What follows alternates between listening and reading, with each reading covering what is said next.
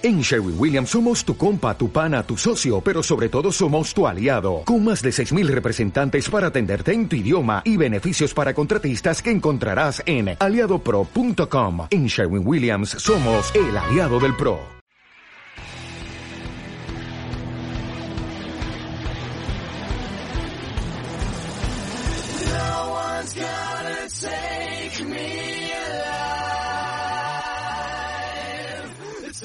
Bienvenidos a la grupeta de ciclismo de ayer y de hoy, lunes 16 de enero de 2023 a las 10 y 4 minutos. Soy Jordi Martínez, un día más en este formato en directo de lunes a jueves a las 10.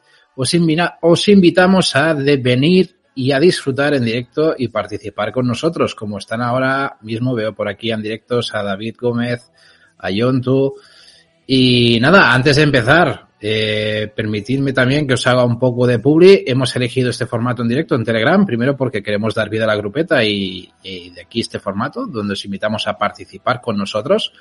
Esto, pues bueno, es evidente que aquí no, no es Twitch, no hay donaciones, pero podéis pasar a disfrutar del contenido de Telegram. Y si queréis apoyarnos, ya lo sabéis, podéis haciendo, haceros fans del programa, aportando ese mínimo de un euro con 49 al mes en iVoox y además disfrutar de nuestro contenido exclusivo para fans, eh, como la grabación de estos diarios de la grupeta que podrás escuchar cuando quieras, pero también podrás colaborar de forma gratuita, uniéndote a Telegram y participar en los directos o suscribiéndote a nuestro podcast, dándole al like y comentando los episodios, que eso también nos posiciona en la plataforma para llegar a más gente. También quiero aprovechar este espacio para aquellos que nos estáis escuchando, ¿no? Porque eh, estamos trabajando las terracitas. Las terracitas son ese espacio donde queremos hablar un poco con, todo tipo de, protagonistas, tanto invitados que vamos a buscar durante esta temporada, como también eh, queremos que sea un espacio para invitar a gente como vosotros, los que estáis escuchando este podcast y que hacéis posible que este podcast siga adelante, ¿no? Que tenga sentido. Así que os queremos pedir es eso, ¿no? Que si tenéis ganas de em, participar en el programa algún día, de estar con, como estuvieron ya Yontu, estuvieron Oscar Bonilla, han estado Roy, han estado eh, José Lorente, Jesús Equizábal. Si queréis hacer como ellos y participar un día en la terracita, ya lo sabéis, eh, nos mandáis un mensaje privado a mí o a David y os diremos un poco cómo podéis participar en estos directos de Terracita que si habéis escuchado alguno ya lo veis, se trata de charlar un poco de ciclismo, pasarlo bien y eh, estamos abiertos a hablar con vosotros y, pasar un buen ratillo. Así que ya lo sabéis.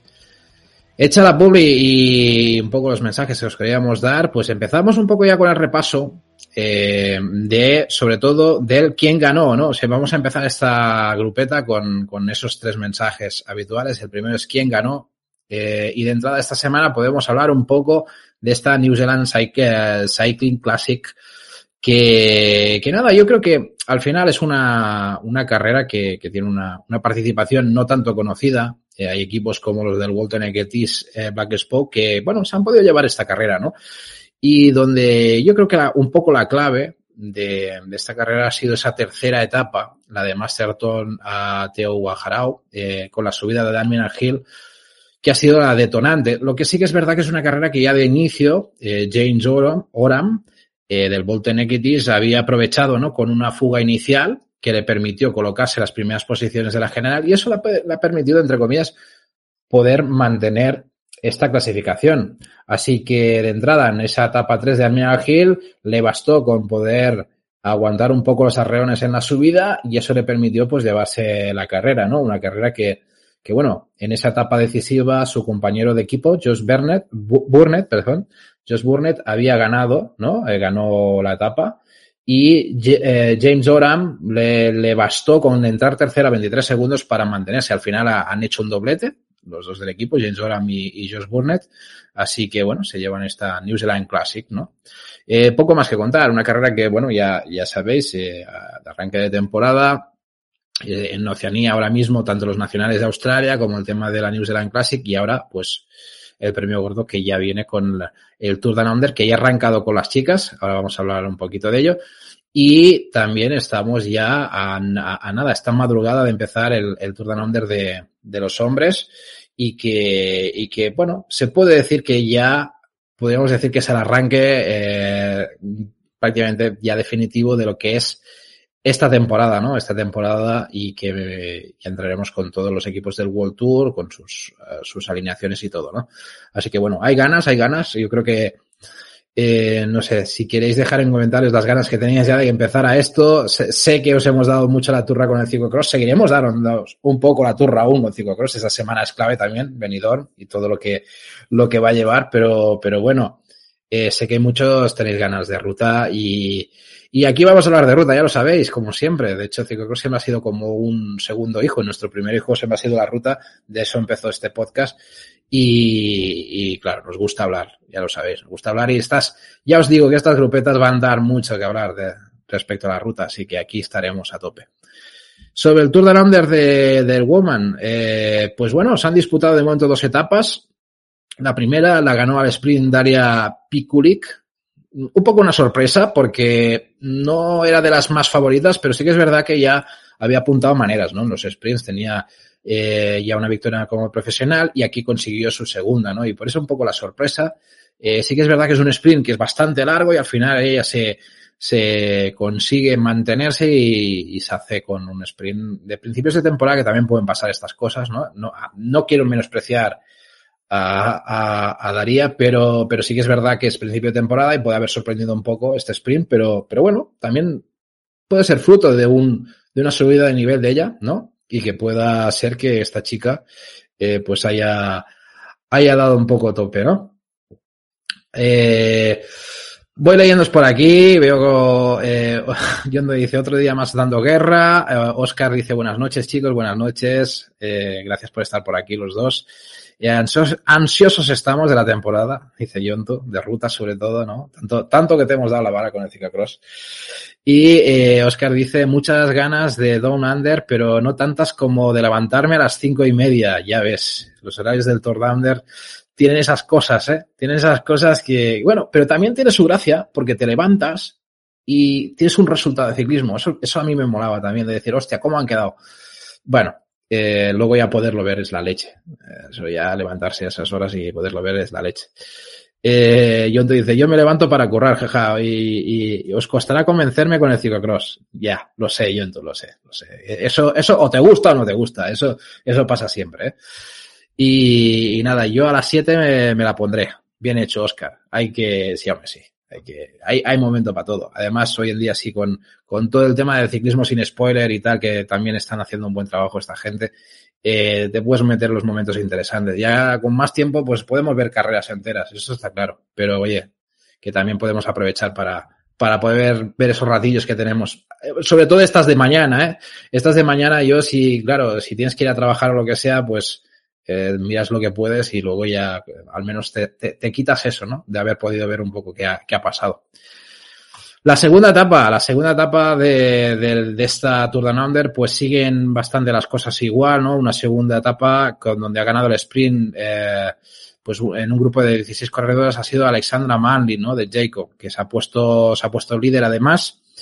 Y, y, bueno, todo pendiente, ¿no? Yo creo que de esta madrugada, la, lo que es la tercera definitiva etapa, ¿no? Eh, donde, bueno, Mandy intentará defender el liderato. Es, a ver, um, Amanda Spratt es una de las favoritas que podía intentar romper esta carrera. Ya lo intentó en esa segunda etapa, hizo varios intentos, pero, pero bueno, veremos a ver cómo está la situación. De entrada, eh, estamos en una general donde sigue viva Grace Brown por ahí, eh, Amanda Spratt y, bueno, Ruby Roseman, Roseman Ganon también sigue por ahí.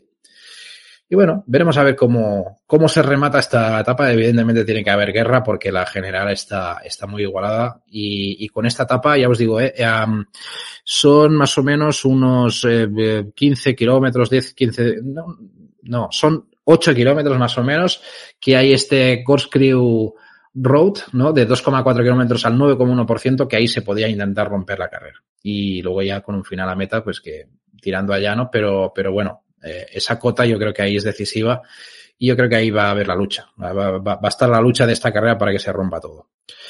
Eh, mañana habrá comentarios en español en Eurosport, Oscar. Yo creo que no. Yo no he visto de, momento nada anunciado. De momento lo que está haciendo Eurosport es simplemente emitir la señal, no sé si es australiana, pero creo que directamente es la señal australiana. Con lo cual me da la sensación de que comentarios en español veremos. Eh, con los hombres, supongo que te refieres también a los hombres, ¿no? Eh, claro. El tema de los hombres no lo sé. No lo sé si va a haber ahí esfuerzo por parte de Eurosport de meter los comentarios. De momento con las chicas no lo han hecho. Así que no sé, veremos. Es muy pronto. Es muy, pronto la temporada. Eurosport le, le, se le tiene que quitar un poco la pereza. Ya lo, ya lo vemos con el Ciclocross que no, no están invirtiendo demasiado en, en, comentarios, en comentaristas. Veremos a ver si empiezan a arrancar y empiezan a meter un poco, un poco caña. Y nada, pequeño break de Ciclocross, permitidme, para hacer el repaso un poco la cosa de estos días. Eh, Ciclocross de OTGM, eh, victoria de Mario Norbert Riverol, eh, que se quita un poco la espina de ese nacional, donde, donde por problemas mecánicos pues no pudo no pudo optar a la victoria y que, y que nada, que se dice que está muy contenta por esa victoria, aunque no sea con, bueno, con lo que es el mayor de la, de la selección belga, ¿no? De, de, perdón, de, del, del nacional belga. Así que, bueno, eh, una victoria que, bueno, después ya lo dice, después de su caída trató de, volver a Van Alfen con ira y, bueno, hoy ganó más fuerte, ¿no? Y que el sábado, pues en el Nacional no, no fue así, ¿no? Un poco que lamentando un poco esa situación. Carrera donde quedó primera, segunda Niamik Van Elfen y, y tercera Denis Betsema, que sigue sin levantar demasiado cabeza. ¿eh? Betsema está un poco ahí, un poco ahí. Respecto a los chicos, Lauren, Lauren Swick, otro que se quita la espina, otro que quita la espina de lo que sucedió en el Nacional, ¿no? El tema del, Nacional un poco complicado, bueno, eh, se queja un poco de la situación. Hablaremos esto estos días, esta semana. Eh, hay algún vídeo por ahí dando vueltas. Eh, disparidad de opiniones. Lauren Suk se queja un poco de los Powells, eh, de que la situación se complicó en los boxes que no le permitieron hacer el cambio bien, estaban en el medio. Y los propios del Powell han sacado una imagen diciendo que, que eso hace, hace un mes atrás, eh, eh, justo en unas tablas, eh, Swick se llevó por delante de Van Zorenham. Vale. Que, y que ellos no hicieron tanto ruido ese momento. Cosas que pasan, cosas que pasan y que, y que a veces son así, ¿no? Vamos a decirlo así. Swick, ¿qué nos dice de la carrera? Que estuvo bien desde el principio, al igual que su compañero Johan Biseure, eh, que quedó segundo. Tercero quedó Jerven Kuipers, ¿vale? Que Jerven Kuipers sigue mostrándose y haciendo buenos resultados. Y nada, eh, Swick finalmente logró abrir la carrera, tuvo un muy, buen día y obtuvo un merecido eh, eh, victoria de, esta, de esta carrera, ¿no? Así que a mitad de la carrera, pues bueno, eh, consiguió eh, ganar, ¿no? En, vamos a tirar adelante. En principio, vamos a pasarnos ya en, el que pasó, ¿vale? Vamos a hacer un poco de repaso, un poco de repasillo de noticias. Tenemos algunas noticias que os quería traer hoy. El tema de Eliel Dienner, este caso es el, de otro ciclista más del B&B. Ya sabéis que el tema del B&B eh, se complicó con todo lo que pasó. En principio, el ciclista eh, se ha quedado con el sin equipo. Es una de las víctimas más de, de, del tema del B&B. No ha encontrado equipo, tiene 32 años y al final pues decide retirarse. ¿no? Es un caso más de, de este caso declaró que no lo había visto venir en absoluto, pensaba que Pinot debía tener un plan B en alguna parte o algo que guardaba en reserva y aparentemente pues no. Sin embargo, Pinot también sabe que es un desastre, un baño de sangre y si tienes que decir a 24 ciclistas en diciembre que están al final de su contrato, pues es un problema, ¿no? Aquí podríamos contrastar con algunas cosillas, ¿no? Eh, porque ha habido varias entrevistas, varias ciclistas que, que, claro, Pinot no ha sido del todo digamos, eh, no, no ha sido, no ha dicho la verdad a todos los ciclistas, ¿no? Y sobre todo por el hecho de, de intentarlo forzar hasta el final para intentar conseguir eh, que tirasen adelante, aunque fuera primero como Pro Tour, luego Continental y al final la cosa ha terminado desembocando en la desaparición del equipo. Y eso ha hecho que Pinot, en sus intentos, no explicará la realidad a la mayoría de los ciclistas. Y hay casos de ciclistas que han arrastrado a otros a intentar venir al equipo y eso les ha dejado una situación muy complicada. En este caso, pues Elio Liedner eh, no sería un, un, caso, digamos, de uno de los hombres más importantes donde se ha visto perjudicado, pero sí que es un, un rebote de todo este, de todo este tema, ¿no? Dice que continuó entrenando con la esperanza de encontrar equipo, pero no hubo suerte. Eh, no hace falta decir que, bueno, que fue una gran decepción eh, no tener equipo y que terminar la carrera de esta manera, pues eh, fue una, una, verdadera putada, ¿no? Con Diender ya es el séptimo ciclista que se retira, ¿no? Y que es forzado, digamos, a retirarse de ciclista, eh, del ciclismo. Pierre, Roland, Cyril, Lemoyne, Thibault Ferés, eh, Cyril Gautier, que también esta semana se confirmaba que no iba a continuar, Jonathan Gibert y Julien Maurice, ¿no?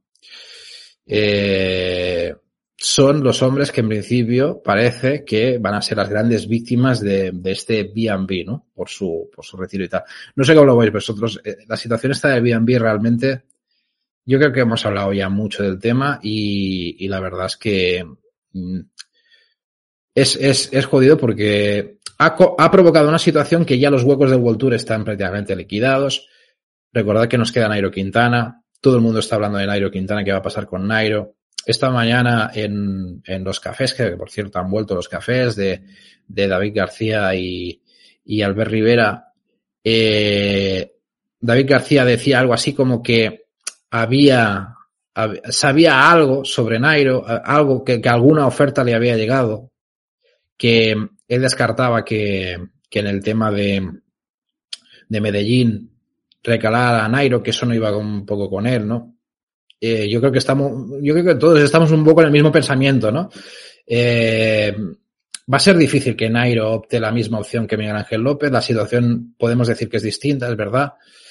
Y que, bueno, mmm, lo que no queda nada claro es qué equipo le podía hacer ese hueco. Yo creo que ese es el problema. Porque entre que los que están llenos y los que quedan no encaja demasiado, se hace difícil pensar dónde podía recalar. Ese es el tema. Y, y cómo y por qué están tardando tanto en, en, que eso suceda. Eso es una de las cosas que cuando se explique en su momento, mmm, vamos a intentar de entender algo, porque es difícil, es difícil, es difícil porque no sé qué puede retrasar esa situación, es lo que es lo que más complicado, ¿no? Pero nada, queda así la situación. Eh, lo de lo de Cavendish con el Astana, pues, pues venga imágenes que si el coche, que si el tal, a ver si lo confirman ya veremos. Eh, de rebote Cesbol, mmm, está un poco la situación y poco más queda ya. Con todos estos rebotes del B&B, lo de Nairo, lo de Cavendish, bueno, está un poco esta situación. Yo hoy os quería traer a un señor que ha generado mucho debate, mucho debate en muchos sitios, de cómo está, cómo deja de estar, quién había sido lo que es. Eh, no sé cómo de fans sois vosotros de Peter Sagan.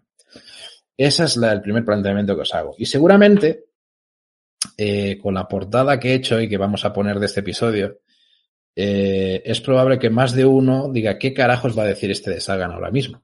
Porque al final Peter Sagan, ahora mismo, yo creo que si él mmm, nos dijera que quiere ganar mil cosas, como ha dicho, ¿no? Eh, todos nos lo miraríamos con cara de, mm, venga ya. Pero claro, eh, vamos a analizar un poco la entrevista que, han tenido en la OS France, ¿no? Y yo creo que deja una serie de notas que, bueno, no voy a decir que tenga esperanza con Peter Sagan, pero sí que es verdad que yo he visto a Philip Gilbert re renacer, entre comillas, cuando no se le esperaba en ciertos momentos.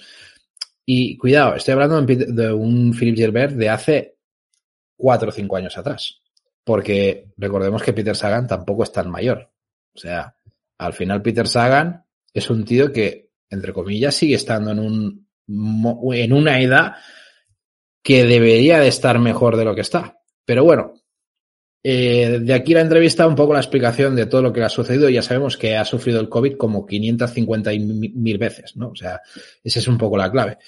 Y al final, eh, nos lleva a, que cuando suelta el, el, titular este de yo no me quiero retirar sin, sin ganar una Milan San Remo, te quedas un poco diciendo, pues ya me explicarás cómo lo vas a hacer, ¿no? Que es un poco lo, lo complicado de la situación, ¿no? Pero bueno, ese es el titular que nos ha soltado. Sobre el año pasado, ¿qué nos ha dicho Peter Sagan? Que el COVID le debilitó. Le debilitó, que mentalmente estaba agotado porque tenía sueño todo el tiempo, eh, y cuando pensaba que, que, volvería a estar en forma, eh, pues volvió a, contagi a, contagiarse, ¿no? eh, tenía dolores bastante incomprensibles en las piernas y había pasado, y bueno, que le pasó en muchas carreras. En muchas carreras es como no, se sentía bien. Yo esto, a, a niveles un poco más, más amateurs, ¿no? He hablado con mucha gente de, de, que hace deporte en general, ¿no? Y que también han sufrido épocas de, de, haber pillado el COVID y tal. Y sí que es verdad que coincide con mucha gente que muscularmente, bueno, eso se ha hablado mucho, muscularmente el COVID te, te dejaba hecho un traste. Y gente que había sufrido el COVID, que igual sin demasiados síntomas, pero que de hacer un nivel deportivo bastante interesante, eh, le dejaba literalmente hecho trizas durante un mes. Y eso es así. Y, y, luego con un, digamos que los ciclistas profesionales, bueno, los deportistas profesionales, pues puedes llegar a entender que que a muchos les puede haber afectado esta situación. Y hablo no solo de Peter Sagan, y creo que ha sido una temporada un poco atípica, porque eh, lo hemos visto en, yo creo que en muchos perfiles de ciclistas. Ha habido muchos ciclistas que estos últimos años, incomprensiblemente, no han dado un nivel mmm, adecuado a lo que ellos eran capaces, ¿no?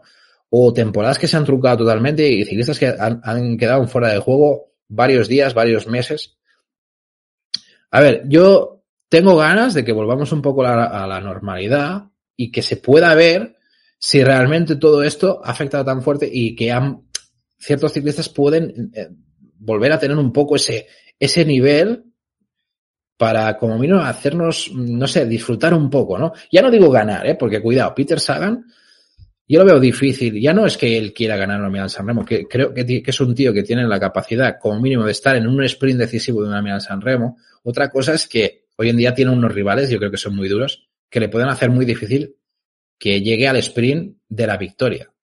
Yo creo que Peter Sagan tiene las capacidades de poder llegar al sprint de jugarse un podio. Pero de una victoria ya yo creo que es un peldaño más. Es no solo llegar al sprint del grupo decisivo, sino además habértela jugado en el pollo, tanto subiendo o bajando, ¿no? que es un poco la clave de lo que está sucediendo últimamente con los ganadores. Así que yo por eso lo veo difícil, porque tiene rivales muy fuertes. Tiene a, a Tadej Pogacar que sube cagando hostias, tiene un Mojori que baja cagando hostias. Y luego tienes a Van Der Poel, Van Aert, a la Philip que te pueden romper en, el pollo en cualquier momento. O sea, e, es, es muy difícil, es muy difícil. Y tienes que aguantar además, tienes que estar ahí. Yo creo que la capacidad de aguantar Sagan la tiene. Otra cosa es si ya hoy en día tiene la capacidad de aguantar los arreones de esta gente, que eso es otro, es otro, otro tema. Puede tener la suerte que se bloquee la carrera, que el pollo se baje, no se llegue a romper, que el pollo, entre comillas, se baje a un nivel normalito, eh, porque nadie se atreva, cosa que es difícil, si se te mete Mojoric, por ejemplo, y luego veremos, pero no sé. Eh, veremos a ver qué pasa. Os leo por aquí, ¿eh? que voy soltando cosillas y supongo que tendréis algo que decir de todo lo que estoy diciendo también. A ver, David nos dice, hay que tener en cuenta que los deportistas de élite por lo general tienen las defensas más bajas que el resto de gente. Eso puede explicar las caídas de rendimiento de mucha gente. Puede ser, puede ser. Es que al final eh, sí que es verdad que, que ponen el, cuerpo a, a, un nivel de estrés tan fuerte que luego el cuerpo responde responde. Y al final es, es lo que hay. Son gente susceptibles un poco también en ese sentido, ¿no? David Gómez nos dice, eh, también alegó eh, lo del COVID por su rendimiento de 2022. Eh, veremos a ver, me gustaría ver ganar alguna grande a Sagan y, y no digo Froome, jeje, por cerrar algunas bocas. Eh, ya, ya, ya, pero yo a Froome eh, creo que, le, bueno, creo que el tema de Froome no, no ha sido solo el COVID creo pensar. O sea, creo que también eh, la lesión importante que ha tenido, eso, eso, quieras o no, ya le frustró antes de que pudiera frustrarle el COVID. Lo del COVID lo dice este año y bueno, puede ser un motivo. No te digo que no. Eh, pero sí que es verdad que Froome, si yo a Sagan me lo creo ya poco, a Froome ya ni te digo, David, ya lo sabes. Eh, David Torinos nos dice, y las vacunas eh, no ayudaban precisamente a rendir, también dejaban bajones de rendimiento de una o dos semanas. Y el tema de las vacunas ha sido muy, bueno, al final es, es un poco lo mismo, ¿no? Al, al final es el, anticuerpo lo que, bueno, el tipo de vacuna lo que te genera es un poco la situación, un poco como si tuviese un, un pequeño contagio, ¿no? Al final es un poco lo, las reacciones que hemos tenido, la mayoría que hemos tenido alguna reacción en alguna vacuna ha sido un poco en ese sentido, ¿no? Eh, bueno, al final el rendimiento deportivo tienes que estar al 100%, eso es evidente, y más en, el, en la élite. Así que mm, es lo, es lo que hay. Eh, David Gómez dice, eso lo, dije, eso lo dijo de, de, ¿no? Del tema de las vacunas. Puede ser, sí. Me suena que de Gen sacó el tema de las vacunas. Y David dice, David Torinos dice, pues no sé, pero yo personalmente he notado la dosis de la vacuna y soy yo personalmente he notado la dosis de la vacuna y soy un Mindundi. Eh, y hablándolo con más gente, lo mismo, ¿no? Yo también. Pero no fue todas las dosis, creo que fue la tercera la que me dio un sopapo de cuidado. La primera la segunda no sé si fue bien, la tercera fue un sopapo de cuidado. Bueno, ya no sé cuántas, dosis nos hemos metido. Ya, yo qué sé, ya, ya, ya perdido la cuenta. Fueron tres, ¿no? Creo. Eh, yo sé que una me metió un sopapo guapo. Y, pero un sopapo guapo, a ver, también, de, de tirarme una tarde he hecho trizas al día siguiente estaba como una rosa. Eh, lo que pasa que a nivel deportivo, mm, bueno, tampoco, tampoco, eh, recuerdo que en el tema, en el momento de las vacunas, yo paré bastante el tema deportivo en esa época y no estaba tan, no estaba haciendo tanto deporte, con lo cual quizás no, no noté, no notes ese problema, ¿eh? Pero sí que es verdad que si tú estás eh, deportivamente activo, eh, pues entiendo yo que eso habrá mucha gente que habrá notado un poco esa, esa, ese problema, ¿no? Eh, David Gómez dice, es por dar la brasa con Froome, a ver si gana el Tour de Ruanda. A ver, a ver, se va, se va el Tour de Ruanda ahí, que dice que nunca había pisado, que hacía mucho tiempo que no pisaba África, dice. Bueno, eh, a ver, a ver qué hace en, en el Tour de Ruanda. Siguiendo con lo de Sagan, a ver, eh, el tema está, dice, bueno, todos, eh, vi a diferentes especialistas en Lyon, en Países Bajos y también en Nantes, y todos los médicos me dijeron que era un COVID largo. Eh, yo les dije, sí, ¿y cómo me pueden tratar entonces? ¿No? Un poco riéndose un poco la situación y, y solo tenía que esperar y seguir entrenando, ¿no? Y, y, bueno, y cree que ahora pues ha conseguido ya quitarse un poco definitivamente el problema, ¿no? Con el COVID me costó encontrar motiva motivación, pero cuando, empezaba, cuando empezamos así la temporada acumulamos un déficit imposible de cubrir. Pensé que podía, pero no. Fue un poco un año complicado para él, ¿no? Sagan, ya sabéis, iniciará en esta vuelta a San Juan el día 22 en Argentina. Eh, y luego, pues nada, se quedará en Sudamérica un tiempecillo. Tiene planeado un entrenamiento de altura en Colombia, ¿vale? Luego regresará en la primera semana de Bélgica, va a estar en la Unlargen Newsblad el 25 de febrero y aún no sabe si estará en la Curne, ¿no? Pero la OnLab, en la OnLab sí. Bueno, eso, eso también me funciona un poco de cómo, cómo va, ¿no? Si en la OnLab sacas una, una carrera un poco chunguilla, sueles presentarte a la Curne. Si la OnLab te sacas una buena carrera, igual la Curne suele tener un poco menos de mejor, o sea, no tiene tan buena participación la Curne. Normalmente va un poco de, de depende de lo que pase en la online, ¿no? Pues hay muchos que, que se borran para la curne al día siguiente. Tiene prevista la puesta a punto para la Milán San Remo, 18 de marzo, y aquí es cuando dice, quiero ganar allí. Dice, solo cuando eh, ya no, si, si, solo cuando este, digamos, esta carrera la haya ganado, se podrá decir que habré tenido una carrera exitosa. Ojo, o sea, para él, Milán San Remo es su carrera fetiche y al final, pues bueno, la perdió, la perdió un año que la tenía huevo. Y bueno, siempre quedará en esa carrera que Sagan ha estado muy cerca, pero no, pero, pero de momento no ha conseguido. Veremos a ver si es capaz. Veremos. Yo lo veo difícil, ya os lo he dicho. Eh, dice, bueno, es eh, también una carrera muy difícil de ganar, lo hemos dicho muchas veces. Y, y bueno, también el Total Energies eh, sería una manera de ganar un monumento. Curioso porque precisamente el Total Energies, ahora, ahora se me está yendo el nombre, pero el Total Energies eh, las tuvo a punto de, bueno, la, tuvo un poco eh, casi a huevo el año pasado. Lo que pasa que, claro, como hubo el caso de Mohoric, eh, no, no, no, tuvo la opción, pero era, ya os lo digo mañana, eh, Turgis, Anthony Turgis eh, quedó segundo el año pasado y de hecho ganó, ganó el sprint de, digamos, de, de, la segunda plaza después de, del ataque de Mojoric. O sea que sin Sagan estuvo con posibilidades de ganar una medalla San Remo. Veremos este año con Sagan, ¿no? Veremos este año con Sagan y a ver, y a ver si, si se puede colar ahí. Eh, lo que os decía, Sagan tiene 32 años solo. Eh, ha, ha, llegado ya dos veces al podio de la Media San Remo, en 2013 como en 2017 que fue segundo. Hice, y nada, y ha estado 12 veces en, en la Milan San Remo, de las cuales ha terminado entre los 10 entre los diez primeros nueve veces, ¿no? Siempre ha estado muchas veces entre los mejores. Eh, la pregunta dice, transmites una imagen de estrella de rock a tus muchos fans siempre ahí, aunque tus éxitos sean menos numerosos. ¿Cómo lo explicas? Y aquí genio y figura, ¿no? Dice, sí, seguro que tuve mucho más cuando estaba en mi mejor momento. Eso no hay duda, señor, señor Peter. Eh, pero bueno, es una imagen que he construido desde el inicio de mi carrera. Me parece muy importante estar conectado y escuchar a, sus, a tus fans porque ellos también estarán allí cuando me retire, ¿no? Eh, tener cuidado y, y no uh, lo voy a tomar pronto el retiro. Dice que no, lo, no, va, no se va a retirar pronto, ¿no? Eh, bueno, yo, a ver, yo, yo soy un tío que es lo que decimos, ¿eh? eh puede estar en su mejor o peor momento, pero cuando gana Sagan sale la frase de si gana Sagan, gana el ciclismo, ¿no? Y, y verle ganar una etapa de fuga al giro, verle, verle, ganar una etapa en cualquier momento, yo creo que siempre es, es positivo. Es un tío que ha dado mucho al ciclismo, que quizás no esté en su mejor momento y que ojalá, ojalá pudiera volver a tomar un poco, eh, algún, nos diera alguna cosilla durante la temporada. Yo creo que es un poco lo que nos, nos gustaría. Eh,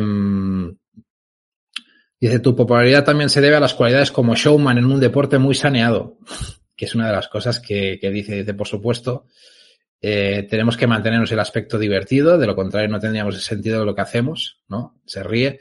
Dice, pasas momentos muy largos y difíciles sobre tu bicicleta, pero también vives momentos y experiencias hermosas. Durante todo el año trabajan para nosotros padres, madres y técnicos, directores, deportivos, enfermeros. Todos necesitamos divertirnos y sonreír. El, el ciclismo es un deporte colectivo antes de ser individual. Si todos, si todo quedara en su burbuja, estaríamos aburridos. Básicamente, 100% Peter Sagan. Así que, bueno, es un hombre, ya os lo digo. Yo creo que la figura de Peter Sagan ha dado, ha dado eh, mucho fuera de, la, de lo que es eh, bajo, fuera de la bicicleta. Es un tío que, al principio, no sé si os pasó a vosotros, mmm, a mí me caía un poco así como, bueno, no me acababa de gustar, me parecía un poco el listillo, el gracioso. Eh, porque también es verdad que yo venía de la época de Cancelara, eh, y Cancelara tampoco tuvo sus más y sus menos. No sé si os acordáis, Cancelara se las, se las tuvo un poco con Sagan, un poco con la actitud chulezca de, Sagan. Y hubo unos rifirrafes ahí un, un, poco interesantes. Yo creo que esto con el tiempo lo han arreglado y bueno, no, todo queda ahí. Pero, pero bueno, era un poco eso. Yo creo que, que era la, la esencia de Sagan lo que ha hecho que luego con el tiempo, con los mundiales, con, con la, con la Tour de Flandes, la Paris Roubaix, pues ha ido un poco engrosando su palmarés y haciendo pues el gran, el gran fenómeno. Recuerdo un, el, el documental también de, de lo que es la, la, el Tour de Flandes, que lo hacían en los de la Flanders Classic, no sé si lo habéis visto nunca, el canal de YouTube de la Flanders Classic, que, que está guapísimo, que hace, que hacían el resumen de, digamos, cada año de, del, del Tour de Flandes. Y, y, y, el año que ganó Peter Sagan, eh, le decían así un poco al final como diciendo, ¿has ganado? dice, pues claro, como diciendo, soy Peter Sagan. Bueno, y en su momento, digamos, más de Prime, ¿no? De, de Peter Sagan. Y esa era la actitud, ¿no? La actitud que le hacía un ganador. Ahora que, ahora que nos queda de Peter Sagan, pues veremos, veremos. Yo lo veo difícil, ya os lo he dicho. Tima Milan San Remo, pero bueno, si os queréis mojar, lo dejáis en comentarios qué pensáis, qué, pensáis de Peter Sagan, si, va a ser capaz o no. Pero bueno, ahí queda la cosa. Y luego, otro protagonista, señor Superman López, Miguel Ángel López, que eh, ha conseguido ¿no? ganar otra, una carrera, eh, es la clásica de Villeta, donde ganó ante Andrés Ardila y Oscar Sevilla. Eh, y que, y que bueno, eh, se, se, quita un poco esa espinilla, ¿no? Si podemos decirlo así de alguna manera, de todo lo que ha sucedido estos días. Sí que es verdad que, a ver, no creo que su, su gran objetivo fuera competir en el, en el equipo de Medellín, pero bueno, vuelve a estar en boca de gente, ha conseguido una victoria, se siente otra vez ciclista, yo creo que es un poco lo importante, ¿no? Y, y además, pues bueno, le preguntaron si, eh, eh, bueno, si va a hacer, eh, si se le satisface un poco su ego, ¿no? El hecho de, de, decir todo eso. Y dice que, bueno, que agradeció la oportunidad de que le brindaran un poco la, la, la continuar eh, su carrera, ¿no? Que es bonito sentir el cariño de la gente de nuevo. Y el año pasado fue difícil y complicado, ¿no? No tenía ningún inconveniente con el dopaje, dice, pero ahora disfruto con mi familia, el Team Medellín, y eso es lo más importante. Bueno, son de esas palabras que te quedas un poco como diciendo, vale, ¿qué vas a decir, no? Eh, yo creo que ahora mismo eh, Miguel Ángel López lo, lo, que necesita, supongo, es, es, es, dejar que pase el tiempo, dejar que toda esa, esa maraña donde se le metió se solvente de alguna forma, ¿no? Se, se, se, especifique, se especifique exactamente de qué, de qué se le acusa y sobre qué, ¿no? Y que él se pueda defender de lo que sea y a partir de ahí luego retomar de alguna forma su carrera. Al final, estamos hablando de un ciclista que, que, bueno, si al final se demostrase que el tío tiene cierta parte de razón, pues podría, entre comillas, eh, tener una segunda opción en algún equipo, 28 años. Al final es un poco la, la situación. Supongo que un poco la, la, idea de Medellín es eso, ¿no? Seguir pedaleando, seguir compitiendo y luego intentar poder eh, volver volver a recalar en algún equipo de World Tour en algún momento. Veremos cómo queda la cosa. Eh, no sé. Yo aquí os lanzaría un poco la pregunta, si le veis posibilidades a Miguel Ángel, ¿no? De volver al World Tour. O al menos en 2020, o sea, como mínimo este 2023 es complicado, pero quizás en 2024, ¿le veis alguna posibilidad de que Miguel Ángel pueda eh, volver a encontrar un equipo y, y sacar, y, y, bueno, no sé, y volver a, a estar en algún sitio. Yo no sé, lo veo, yo lo veo, con, bueno, lo veo complicado entre comillas, es joven, veremos a ver cómo evoluciona el Medellín, si puede presentarse en algún sitio y competir en algunas carreras con algunos equipos World y, y eso y dejarse ver. Eh, pero es evidente que si los, los, resultados le salieran bien, algunos se lo pensaría. Yo creo que se lo pensarían. Creo que está un poco ahí en el aire este tema, ¿eh? Veremos a ver qué pasa. Y luego, eh, a ver qué nos dices por aquí, Oscar. Dice, creo que si le sale en San Juan es más que probable que Mario. Eh, más que nada porque creo que estará dispuesto a cobrar poco y sin ir tan de líder como Nairo. No entendí lo de Mario, eh, perdona, que ahí me he. Nairo, ah, Nairo, Nairo. Creo que si, si, si se sale en San Juan es más probable que, que Nairo. Más que nada porque creo que estará dispuesto a cobrar poco y sin ir tan de líder como Nairo. Es que ambos, ambos deberían de, a ver, yo creo que ambos, mmm, dada la situación, poco pueden pedir a nivel de sueldo. Creo que es un poco la clave, ¿eh? porque al final ambos eh, el problema lo tendrían por igual. Eh, pero sí que es verdad que le, que le daría, le daría eso, ¿no? Em, le daría esa posibilidad, sin duda. O sea, olvidarse un poco de la pasta, intentar volver a recuperar prestigio, vamos a decirlo así. Yo creo que es lo que necesita. Recuperar prestigio y luego ya, y luego ya veremos. Veremos dónde terminas y cómo, y cómo acaba la cosa, ¿no? Yo creo que es un poco eh, lo que tiene que pasar ahí. Eh, y luego todo es evidente que el tema de la operación IREX mmm, se vaya sabiendo, el tema del caso Mainar y todo lo que vaya a salir. Cuidado, ¿eh? Porque eso también le puede terminar de detonar. O sea, le puede acabar de, de, de liquidar, ¿eh? Así que veremos a ver cómo va la cosa. Ahí eso por delante. Arnaud Dalí, otro de los protagonistas. Yo creo que uno de los hombres que, al menos yo, tengo muchas esperanzas o muchas ganas de ver qué pasa con Arnaud Dalí. Eh, es uno de los hombres que, al principio, eh, este año le veremos también, al parecer, en, carreras de clásicas. Parece que no va a optar a grandes vueltas, o al menos está destinado más a Caleb dentro del equipo y veremos cómo, cómo se encaja este calendario y cómo lo utiliza, ¿no? Eh, de entrada, eh, decir que fue una de las revelaciones de la temporada de 2022, nueve victorias en, el primer año como profesional, cuidado, que se dice muy rápido. Y, y, veremos a ver quién, quién no sé, cómo, cómo le va esta temporada. De momento, eh, Oscar dice, ¿quién ganará más, Deli o Ewan? Pues mira, yo te digo una cosa, yo creo que Ewan este año eh, tengo, una, tengo la sensación de que el hecho de empezar, ya lo dije el otro día, ¿eh? el hecho de empezar en Australia le va a venir bien, le va a venir bien. Y Ewan, para mí, sigue siendo uno de los sprinters más potentes del calendario. Otra cosa es la motivación que puede tener, otra cosa es si le salgan bien las cosas o no, que es lo que está pasando últimamente. Pero, pero para mí sigue siendo un tío, uno de los tíos con más capacidad de autobuscarse la vida y sobre todo, cómo esquiva, o sea, es que yo los sprints de Caleb Ewan para mí me parecen espectaculares, porque normalmente un, un sprint traza un treno y sale un poco en línea recta o va trazando un poco buscando la, diagonal. Caleb Ewan es un, es, vamos, es un especialista en hacer el slalom. O sea, es, es tiene una capacidad de buscarse los huecos espectacular. Eso también lo lleva a, a, algún porrazo que otro, que ya lo hemos visto. Pero tiene una capacidad de hacer slalom a una velocidad tan terrible, tan terrible, que este tío, si le salen bien las cosas, también se puede hinchar a ganar cosas. ¿eh? Y hay años más buenos, años más malos, y si algo te demuestra el ciclismo con el tiempo, es que hay ciclistas que un año le pueden salir bien las cosas, estar uno o dos años que salgan mal y al tercero te vuelven a hacer, te vuelven a hacer cosillas. Lo hemos visto en Gilbert, lo hemos visto en, en varios, eh, bueno, Cancelara, Ponen, toda esta gente también les pasaba, tenían un año mejor que otro. Eh, yo lo he visto en varios ciclistas durante, mucho, durante muchos años y eso yo nunca descartaría un tío como Caleb Ewan porque creo que, que va a ser, que, que si le salen bien las cosas y empezando en Australia puede ser un tío, un tío importante de la temporada. Eh, por aquí abajo. Eh, eh, David Gómez dice, depende de la categoría. Bueno.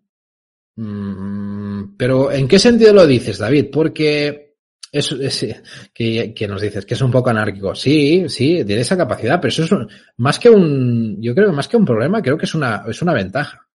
A ver, yo creo que un, a ver, un ciclista tiene que tener la capacidad de seguir un buen treno y además tener la capacidad de, de, de, de buscarse la vida, ¿no? Eso sería lo ideal. Y Oscar nos dice, Ewan el Quick Step sería imparable.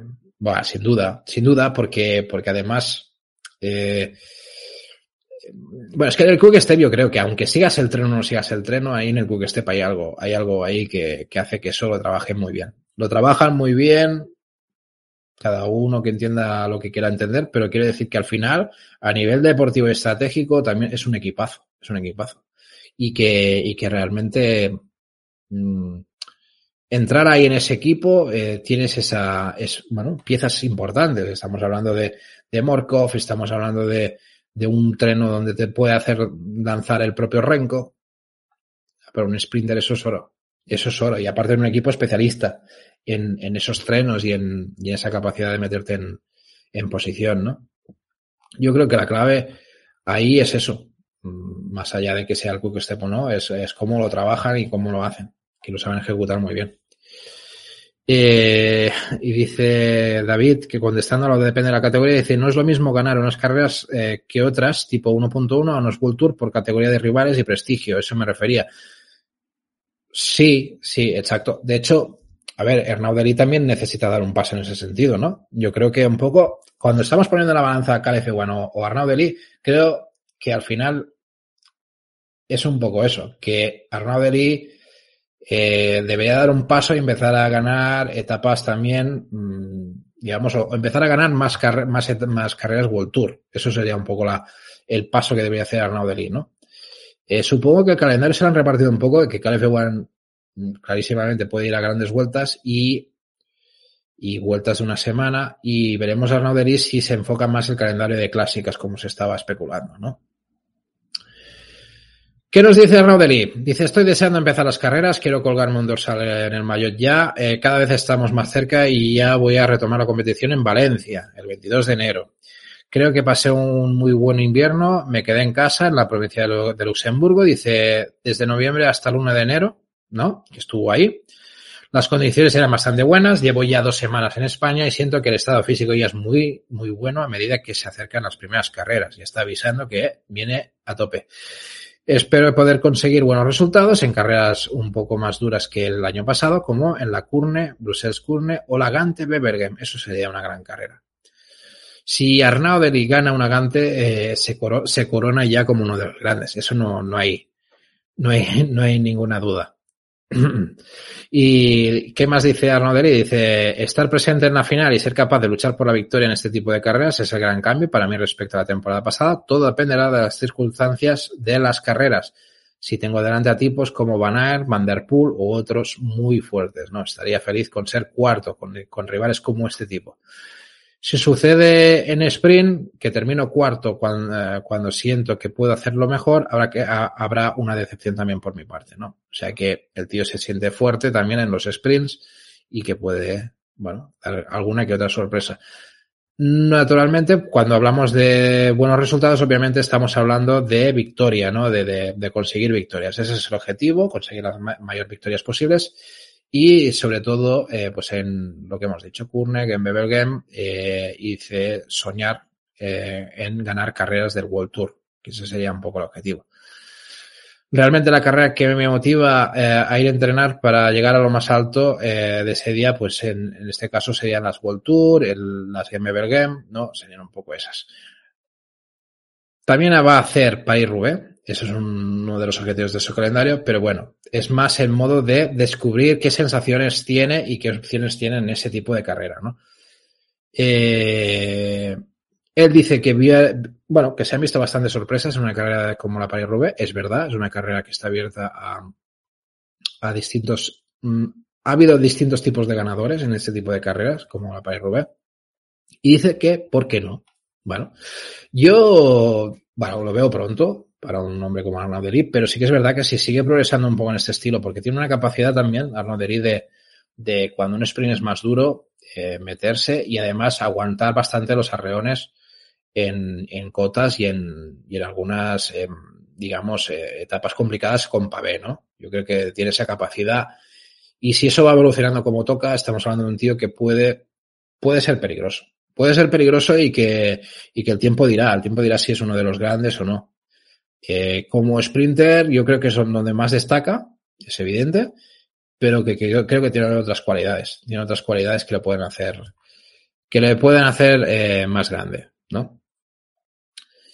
Y poco más, no sé cómo veis vosotros a Naudeli, yo realmente tengo muchas ganas, ya os lo he dicho, y veremos a ver cómo, cómo va la cosa.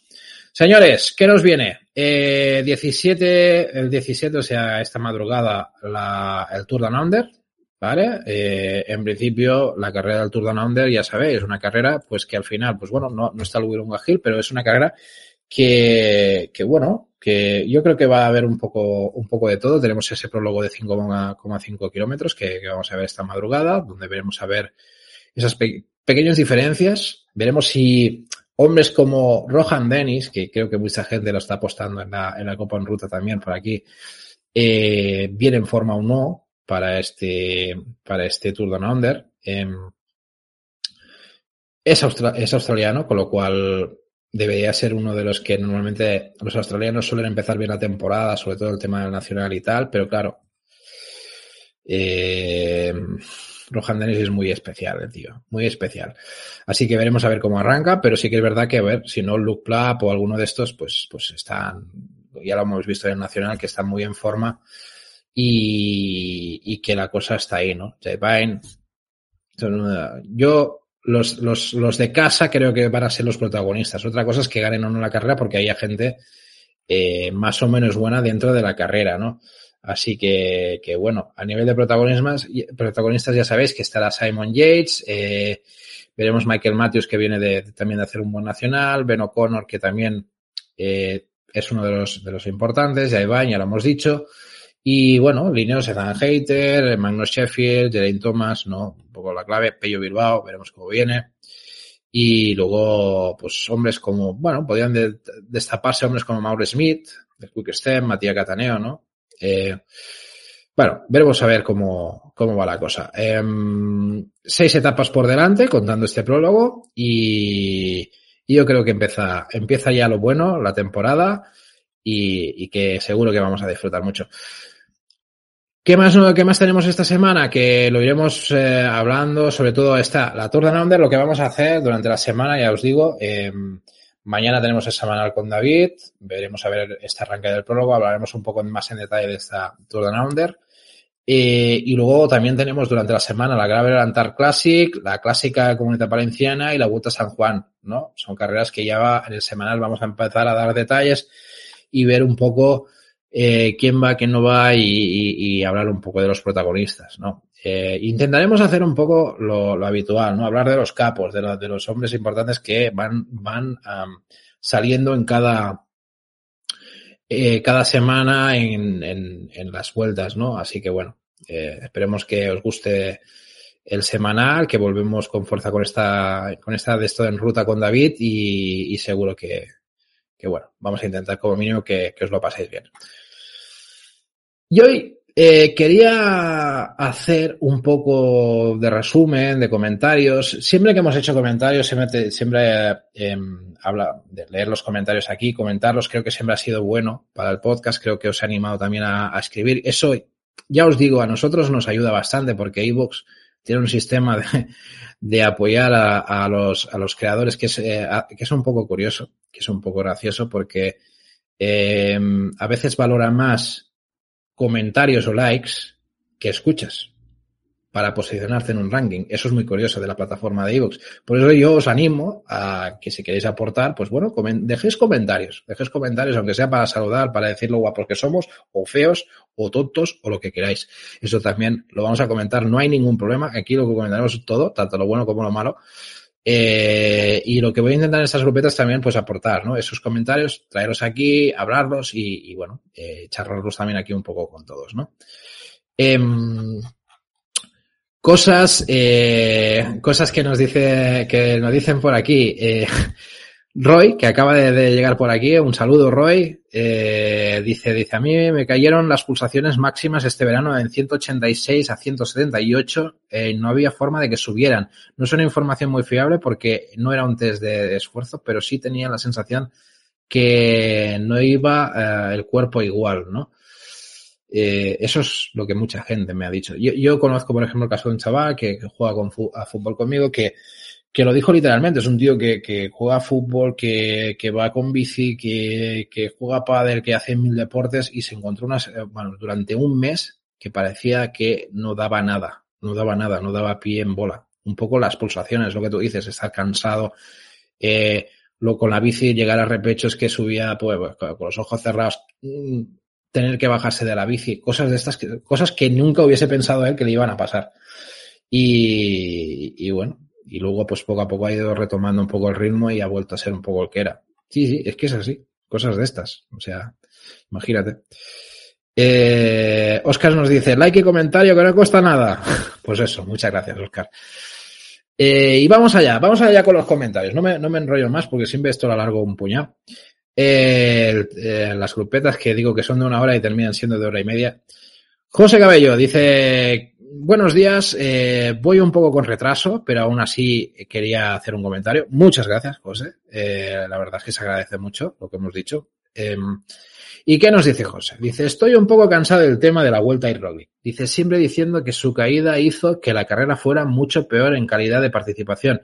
No estoy de acuerdo. En mi opinión, el esloveno estaba como carapaz en el giro no iba bien y por eso intentaba conseguir bonificaciones donde podía porque sabía que iba a perder mucho en cuanto hubiera ataques. Ya se quedó en alguno. Es más, su caída se debe a que no estaba bien y por eso se metió donde y cómo no debía, haciendo que el golpe fuera totalmente culpa suya. Aunque siga buscando culpables, el único culpable es él y su mala forma en el momento en que llegó la vuelta. Creo que si no llega a caer, le pasa como a Carapaz en el giro y le iría incluso fuera del podio, de ahí su frustración total. Sigue, sigue el mensaje, lo, lo leemos. Sí. A ver, si no, no, en el fondo, yo soy, yo soy de los primeros que ha dado un poco la turra en que, por desgracia, nos perdimos el Roglic final de, de lo, digamos, el, el, el Roglic que, que podía destrozar eh, la vuelta a, a Renko. Yo soy el primero que creo que el rival real que tenía Renko era el propio Roglic. Eh, lo que pasa es que, a ver, lo que dices tienes mucha razón. Al final, eh, Roglic no estaba bien. No estaba bien y se vio desde el inicio que no estaba bien. Hubo momentos en que, en que Enric, bueno, primero Renko, les puso en jaque a, ambos y luego el propio Enric le puso en jaque a Roglic también, aparte de Renko, ¿no? Es evidente que Roglic no, no estaba al 100%, no estaba al 100% y venía de, todo lo que sucedió en el Tour de Francia. Y al final no nos podemos olvidar de eso, es que Roglic realmente llega a la Vuelta a España que, que, venía de una lesión bastante considerable. Estamos hablando de vértebras. Eh, al final, eh, la situación sí que parece un poco lo que tú dices, ¿no? Que buscaba esas bonificaciones para intentar rascar segundos, sabiendo que podía aguantarles más o menos y que esas bonificaciones se podían ir dando esa posibilidad de ir acercándose y luchar eso. Lo que yo sí tengo la sensación y sigo pensándolo es que creo que Roglic tenía una tiene, tiene una capacidad que por eso es un, por eso es uno de los mejores vueltómanos del, del, del, del pelotón. Eh, creo que lo, dijimos muchas veces, y es que Roglic, si algo tiene, la capacidad es de recuperación y de ir de menos a más. Y la sensación que yo tenía es que ese final de esa última semana de la vuelta me hubiese gustado ver Roglic ahí porque creo que Roglic, aunque estuviera mal, sí tenía la capacidad de mejorar. En cambio, mi duda era si Renko o el propio Enric Mas eran capaces de aguantar esa mejora que podía provocar Roglic en ese momento. Yo, respecto a lo que dices de Carapaz, claro, mi duda es, yo Carapaz, lo que tú estás diciendo de ir de menos a más, no se lo he visto a ver, a Roglic sí. Y ahí está un poco mi duda. que hubiese pasado? Pero bueno, los ISIS. Lo hemos hablado muchas veces. Yo no trataba de hacer un easy y tampoco trataba que nadie se, se, lo tomara mal si he insistido varias veces en este tema. Pero sí que creo que por capacidad Roglic es capaz de sacar ciertas mejoras en tres semanas. Cosa que otro tipo de ciclistas no. Y creo que Carapaz no sé hasta qué punto tiene esa capacidad. Yo no se lo he visto. No se lo he visto. Igual, igual me, me hace recordar algún momento que la ha tenido, pero Carapaz, empezar una carrera súper mal y, y, y, terminar a más en clave general. ¿eh? Otra cosa que sí que es verdad que Carapaz hay que admitirle que en esta Vuelta a España también supo buscar su, su lugar y hacer una buena Vuelta a España, consiguiendo tres etapas, se dice rápido. Con lo cual tampoco lo hizo nada mal y también supo sa sacar su, su, su momento, ¿no? Pero cuando hablamos de una general, pues eh, yo creo que Roglic sí tiene esa pequeña capacidad. Otra cosa es que no lo podemos ver y puedo llegar a entender que la gente no lo crea. Eso yo lo, lo, lo entiendo y lo, y, lo, y, lo, y lo acepto, ¿eh? es así, es así, no hay ningún problema. Dice, espero que no os moleste este comentario, eh, pero estoy muy cansado de oír eh, lo de que si llega a seguir subiendo, ganando. Espera, Estoy muy cansado de oír lo de que si llega a seguir hubiera ganado, cuando creo que estaba totalmente fuera de, desde mucho antes. Mm, lo de hubiera ganado, yo, si lo he verbalizado alguna vez, no era mi intención tampoco. ¿eh? O sea, que yo creo que siempre he intentado decir que hubiese tenido la posibilidad de ganar la vuelta, no que lo hubiese ganado sí o sí. Creo que era, yo insisto, ¿eh? creo que era el que tenía la posibilidad. Mm, nunca, que creo que fuera el que, el que tenía que ganarla sí o sí en el caso que hubiese continuado. Si lo he verbalizado que lo ha aparecido en ese sentido, pues, pues quizás no me haya sabido explicar también, pero, pero que, que, tenía la posibilidad, yo creo que sí. Yo creo que la tenía y, y perdimos esa posibilidad y sobre todo el disfrute de, de, de, de, ese intento, de ese intento y de esa posibilidad de que hubiese pasado, ¿no? Yo creo que nos faltó un poco eso, porque al final, mmm, es un poco lo que dice ahora aquí David por el chat. Nos hubiéramos divertido más seguro. Mm. Es que es eso. Al final, yo no, a ver, es que no quiero decir esto porque siempre suena que a Enrique le meto mucha cizaña. Pero yo no confiaba en que Enrique le pudiese dar la vuelta a Renko. En cambio, con Roglic sí tenía esa mínima confianza que podía pasar. Esa es la diferencia. Esa es de donde quiero ir a parar. Y posiblemente Renko hubiese ganado la vuelta igualmente. ¿Por qué no? ¿Por qué no? O sea, ese Renko, ese Renko en el nivel que estaba, seguramente, pues estaba mejor en forma que los, los otros dos. Mm, es así, y por eso la ganó, ¿no? Al final, eso sí que creo que es clave. Eso es lo que hay y hubiese podido pasar con Roglic en, en, el sitio. Lo de si me ha molestado en el comentario, en absoluto, José. De hecho, lo prefiero que, que, que, esos comentarios se comenten, no pasa nada. Las opiniones son distintas, cada uno las tiene. Y a veces, sí que es verdad, pedir perdón, a veces cuando insistimos demasiado con un argumento, mm, son muchas horas de podcast, intentamos aquí hacer siempre contenido para tal y a veces nos repetimos eh, y sacamos los mismos temas. Pero bueno, es, es, es lo que hay, es lo que hay. Lo siento, pero bueno, es nada. Por tema de opiniones, ya te digo, no nos vamos a discutir en absoluto y el debate siempre es bueno. Eso siempre es importante. Y nos dice, un saludo y enhorabuena por el formato nuevo, aunque algunos os llevéis con la lengua afuera para poder oírlo todo. ya. Eso, eso es verdad, hay que reconocer, estamos generando mucho contenido, pero nada, tranquilos. Escuchad lo que podáis, escuchad lo que podáis. La idea es aquí tengáis contenido y que el día que queráis escuchar, pues oye, que sepáis que pues, si hemos grabado ayer, pues ahí tenéis un programa y está. No hace falta que, que os escuchéis todas las grupetas, llevamos 26 grupetas. No hace falta que si alguien no ha escuchado ninguna grupeta se ponga a escuchar las 25 grupetas. Esto es un formato que la idea es te puedas poner un poco al día de lo que ha sucedido el día anterior y esa es la idea de la grupeta y que podáis participar y que podáis divertiros. Es un poco la idea. Así que muchas gracias por pasaros por aquí. Indica, indica, ¿qué nos dice? Otro mensajito. Dice, recojo el guante de que lanzáis de pasados corredores en, eh, o sea, yo lancé un guante, eso, Indica nos dice que ha cogido el guante. Y yo dije, sería divertido que de un equipo con historia, por ejemplo, estamos hablando de Abarca Sports, ¿no? Por ejemplo, todo lo que ha sido, aparte del Reino Star, intentar hacer un, un resumen de todos sus ciclistas en momento prime ¿qué equipazo saldría hoy en día? O sea, tú imagínate que coges todos los ciclistas en su momento prime y los agrupas dentro de un equipo y formases un equipo hoy en día con su momento prime, con modo fantasía, ¿no? ¿Y qué saldría? Y eh, nos cogió el guante y nos dijo, pues mira, yo tengo uno tal como Scaltel y tengo 20 nombres eh, de la que serían con una plantilla. Mikel Anda, Jonathan Castroviejo, Pello Bilbao, eh, John y Gorka Izaguirre. Jonah Verasturi, Igor Antón, Samu Sánchez, Aymar Zubelia, Iván Mayo, Roberto Laiseca, José Babeloki, Igor González de Gadeano, David Echevarría, Miquel Nieve, Beñat Inchausti, Markel Irizar, Íñigo Landaluce, Miquel Astarloa y Amets Churruca. Ojito, eh. Equipazo. Equipazo bastante, bastante serio, eh. O sea que eso, eso a veces, no sé si os pasa a vosotros, a veces miras para atrás en, en, en las webs de base de datos y ves a este y dices, hostia, este, este había estado aquí, este había estado allá. La verdad es que es bastante divertido y bastante, como este equipo de, de Euskalter que fue, fue la leche, o sea, todos los hombres que han llegado a pasar por este equipo. ¿Y qué más nos dice? Dice, no es un jumbo, pero porque falla un poco en el pavé.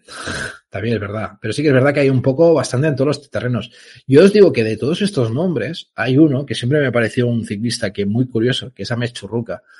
Porque ya por el nombre pues, me hacía gracia. Pero es que además es un tío luchador y bueno, son de esos nombres que te quedan, que los tienes ahí un poco como un nombre a seguir, que, pero que comparado con los demás está muy lejos, ¿no? Es, es, o sea, que ha habido tíos que han sabido demostrar mucho más. No sé si os pasa a vosotros que a veces tú le pillas cariño a un tío. A mí me pasa, por ejemplo, Movistar, eh, Pedrero. Me parece un ciclista que, que le tengo mucho aprecio, es un tío que, que tal, pero que, claro, evidentemente, comparado con otros ciclistas, pues está muy lejos de, de poder ganar grandes cosas, ¿no? Pero, hostia, son tíos que te caen bien, que, que los recordarás. Creo que son tíos que al paso de, los años dirás, hostia, ¿te acuerdas de Pedrero? Yo creo que son tíos que, que, dejan un huella sin llegar a ganar grandes cosas, ¿no? Así que, bueno, me, ha hecho gracia, ¿eh? La lista esta que ha hecho Endica. Eh, muchas gracias, Endica, porque ha estado bastante bien. Dice, iba a analizar a los equipos de Barca Sport, pero como ya no tienen cantera propia, no lo he hecho. Ahí, ahí viene algún tirito. Dice, al respecto a este tema, está claro que eh, tener el Pharma en Proconti les ha hecho el avión a Movistar. Es un buen melón. Galiber Sports, Lizarte, es otro equipo navarro del que se ha nutrido y hasta hace nada con gente como Mar Soler, Carapaz, Amador, Pedrero, Arcas, ¿no? Pero que ahora es más fácil que suban a su equipo al Ken Pharma. Pues sí, pues sí. Eso, eso es una cosa muy curiosa. O sea, es que yo, Movistar creo que está en la mente de que su cantera es el Care Pharma, el Euskaltel, el Caja Rural, el Burgos. Esa es su cantera para ellos. Eso, eso es un poco lo que hay. Eh, veo por aquí que nos mandas, Oscar. ¿Cuál es la Star List? Esta es ah, de Movistar. ¿Dónde es esto? Esto es para San Juan. Oscar, creo. Nos mandas una Star List, creo que es la de San Juan, ¿no? Pues he visto por ahí Gaviria, eh, eh, ya le han montado el tren Gaviria para San Juan. Arner, sí. Sí, sí, sí, sí. Es el, el, el equipo de Movistar para San Juan va a ser Amner González, Albert Torres, Oyer Lazcano, de Fernando Gaviria, evidentemente, Einar, Einer Augusto Rubio y, y Vinicius Rangel Costa muy jovencitos, muy, un equipo muy joven. Eh, evidentemente Rubio va a ser un poco el que se va a buscar las castañas y el, y el resto, pues un poco lo que tú dices, que le, eh, ese, ese treno, ¿no? Que le pueden lanzar, le pueden lanzar a Gaviria. Bueno, es un poco la idea. Veremos cómo va. Otro mensajito de Indica eh, dice respecto a la terracita, donde estuvieron eh, Oscar Bonilla y, y John eh, Urroz. Eh, Dice, muy bien los dos invitados, dice Enrica. Dice, un par de pensamientos personales en los análisis del programa, porque por cierto, me han parecido muy completos y bien analizados. Dice, respecto al Down Under, me ha extrañado que no nombrasteis nadie, eh, nadie como posible favorito a Ben O'Connor. Cierto. Yo, yo, a ver, yo tenía varios nombres apuntados, pero sí que es verdad que dentro de la terracita intentamos hacer un poco de diálogo, charlar entre todos y tal. Y bueno, también el, el tiempo se te come, ¿eh? Indica, ya te digo, muchas veces eh, no es el mejor sitio para hacer una Star List elaborada, nombre por nombre y tal, porque si no irías a un programa ya prácticamente de nombres. Que ya nos pasó un poco, ¿eh? tengo que decir que esa terracita nos pasó un poco que fuimos bastante nombrando nombres y tal. Y, y bueno, eh, yo ya sabéis que a mí me gusta charlar por charlar y la terracita, pues bueno, eh, tiene que ser un poco eso, ¿no? Intentábamos hacer un poco las dos cosas, ¿no? Yo, y nos dejamos nombres. Ya, como bien dicen, de que algún nombre que otro nos dejamos, pero, pero bueno, veremos. Yo, yo Ben O'Connor también le tengo fe por el hecho de ser el australiano, ¿no? Y por, porque también ha, ha, estado en el nacional, con lo cual tiene cierta implicación y creo que puede estar, puede, puede ser uno de los hombres que podría aprovechar el terreno que hay, sobre todo en la, en la parte final de la carrera, ¿no? Eh, a ver, eh, dice, ni es banda en crono y creo que empezará bien la temporada, ¿no? Eh, el, el, Nacional lo hizo decente, exacto, y encima, eh, siendo australiano, se estará motivado, correcto, por lo que, lo que comentaba, ¿no? Y por otro lado, eh, nombráis eh, a Arn, posible candidato a los sprints, y dejáis abajo fuera. Bueno, eso, eso no sé si fue intencionadamente o no. Y no sé si, no me, vamos, a mí, ahora mismo no lo recuerdo, pero yo me suena, me suena que yo hablé de Bauhaus y como lanzador Nicky Asarn. No lo sé, te lo digo así de memoria, o lo tenía apuntado, o lo tenía apuntado así, igual no lo llegué a verbalizar, ¿no? John tú habló de Bauhaus, sí, sí, también me suena que John, John tú habló de Bauhaus, sí, sí. Eh, bueno.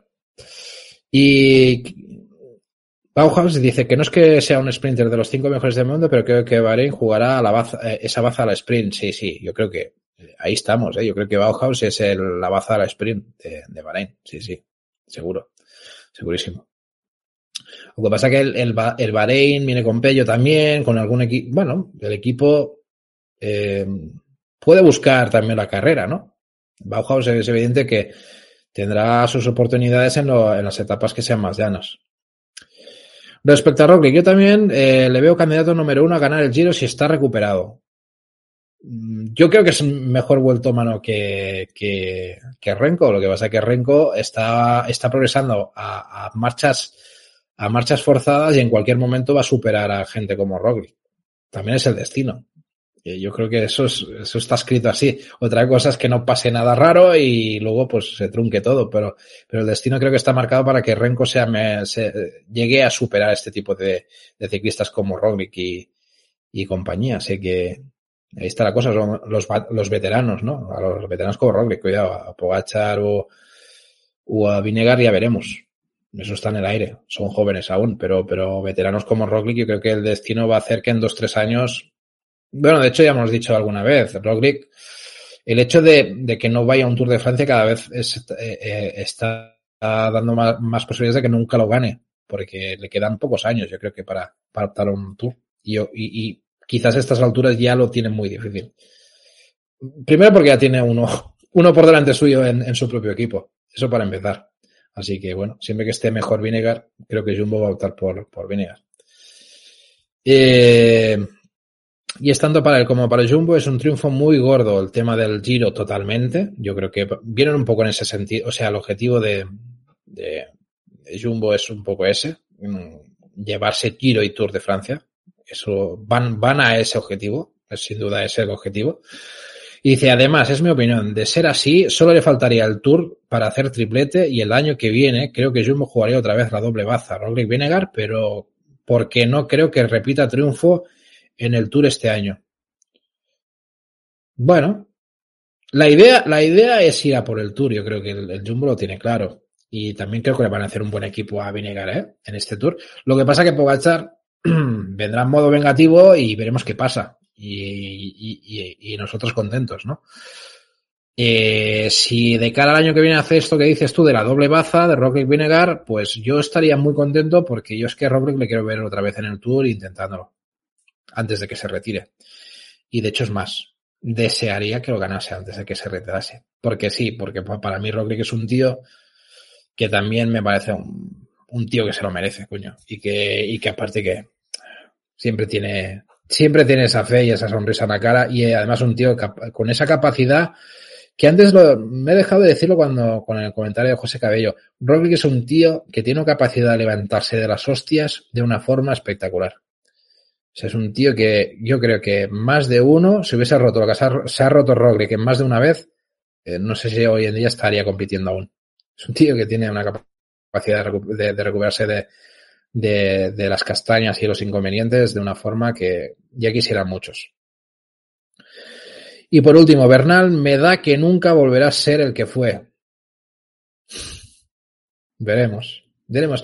Hay una, yo, mira, el otro día en la grupeta, en, en, Telegram, escuchaba los mensajes que habían, que habían puesto, que había algunos mensajes de audio, donde eh, literalmente se decía que eh, Mathieu Van Der Poel este año no iba a hacer nada. Este año no iba a hacer nada, míralo cómo está, qué tal y qué cual. Eh, también oigo mucho estas frases sobre Bernal. Em, yo creo, sinceramente, que para el bien de todos, para el bien de todos, ojalá esta gente se recupere, porque lo decía Jesús Seguizábal, que em, en el Tour habría tres o cuatro o cinco rivales para poder ganar un Tour de Francia. Y cuando esto lo dice Jesús, empiezo a contar y pienso, vale, Vinegar, Pogachar, ojalá esté Bernal, ojalá se pueda meter Carapaz con esto del EF que vaya líder único. Y empiezas a contar un poco así. Y te lo creas o no, esta, esta, este, esta sensación, lo que sí que te viene a la cabeza es decir, ojalá, Ojalá sea así, porque yo al final, eh, una lucha entre dos de un Tour de Francia puede llegar a ser muy divertida, pero es que es mucho mejor que sea entre cinco, pero mucho mejor y que las hostias sean constantes y cuando no sea uno sea el otro y ahora uno eh, tenga problemas. Yo creo que esta vuelta a España, por ejemplo, la anterior, empezó bien porque cuando tuvo el día malo, eh, cuando lo voy a decir al revés, cuando tuvo el día bueno Renko, disfrutamos mucho cuando tuvo el día bueno Roglic también, cuando tuvo el día bueno eh, Enric también en Sierra Nevada. O sea, al final, cuanto más rivales y más posibilidades haya, yo creo que es lo que hace que, la carrera sea más imprevisible y más divertida. Y al final es importante.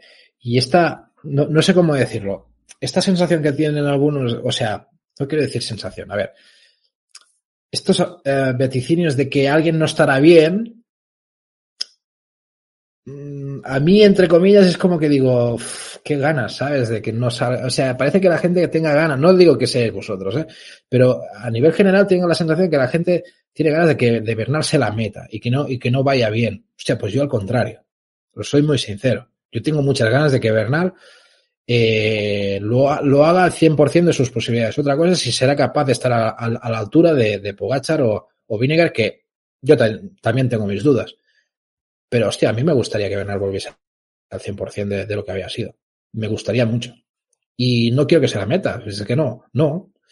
Ni él ni, ni, ni Van Der Poel. Yo, yo a Van Der Poel lo quiero al 100%. Lo quiero al 100% y contra Van Aert. Y si gana Van Aert, le aplaudimos todos y disfrutamos de Van Aert. Ya está. O sea, ¿qué necesidad hay de, de, de, de hacer vaticinios de lo mal que le irá una cosa a alguien? ¿Sabes? O sea, eso es lo que yo eh, veo. Y una cosa es un comentario que puedes decir, yo creo que no va a volver a ser el mismo, pero es que lo digo más por comentarios de gente que está dando la matraca y dando la matraca y, y yo sé, y yo estoy convencido y ya lo dije y ya lo no sé qué. No sé, es, eh, lo siento, ¿eh? son, son, cosas que lo puedes decir una vez y decir, eh, yo pienso esto, vale, bien, pero si das la matraca y estás horas y horas y horas dando por saco de que yo ya lo dije y mira y mira y mira qué mal y joder, qué ganas. No sé, es un poco la sensación esa. Y termino con el último comentario, el de Manu. Eh, que yo dije que me sonaba un poco extraño las opciones de Hermans en flecha balona. Y dice, yo no lo veo descabellado, es un hombre potente y ligero, 63 kilos en forma, y dice, en la vuelta de Bélgica ya, ya ganó un final parecido. Pues, pues Manu es un tío que suele decir verdades como puños. Así que, que igual soy yo, que tengo poca fe en Quinten Hermans, o que me choca, pero sí que es verdad, y también lo maticé, eh, que dije que, claro, es un tío también que segundo en Lieja el año pasado. Y no fue una Lieja cualquiera, fue una Lieja también luchada. Así que, que quizás tenga razón, mano. Quizás tenga razón y que, y que igual que Den Hermans no es tan descabellado lo que está, lo que está proponiéndose, ¿no? Yo el problema que veo y sigo pensando es que en fecha balona va a tener rivales bastante duros. Bastante duros y gente que ya no es que se lo plantee, sino que ha luchado flechas balonas, incluso algunos las ha ganado. Con lo cual, eso es lo que va a ser difícil. Yo creo que va a ser difícil los rivales que va a tener ahí. Y no me quiero olvidar de uno para mí que creo que va a ser muy importante, como ejemplo es, es Julián Alaphilippe. Si se plantea Ardenas, que deduzco que sí, aún no lo, no lo sé, no me, no, no me he parado a mirar qué calendario tiene ni, ni se lo ha dicho en algún sitio, pero Alaphilippe tiene muchas ganas, yo creo que este año tiene muchas ganas de quitarse la espina del año pasado porque fue un año de mierda, un año de mierda de, de Julián Alaphilippe que estoy convencido que lo sabe y, y, lo, y lo debe pensar igual que yo. Y que es una de sus carreras y aquí ya no está en Valverde y sabe que tiene una posibilidad de ganarla, como ya lo ha hecho otras veces. Con lo cual, bueno, Hermans va a tener un rival como la Philip casi seguro, ¿eh? yo creo. ¿eh?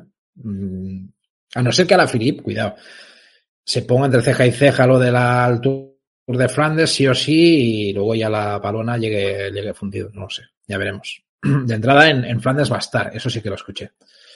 Así que bueno, ahí está la cosa.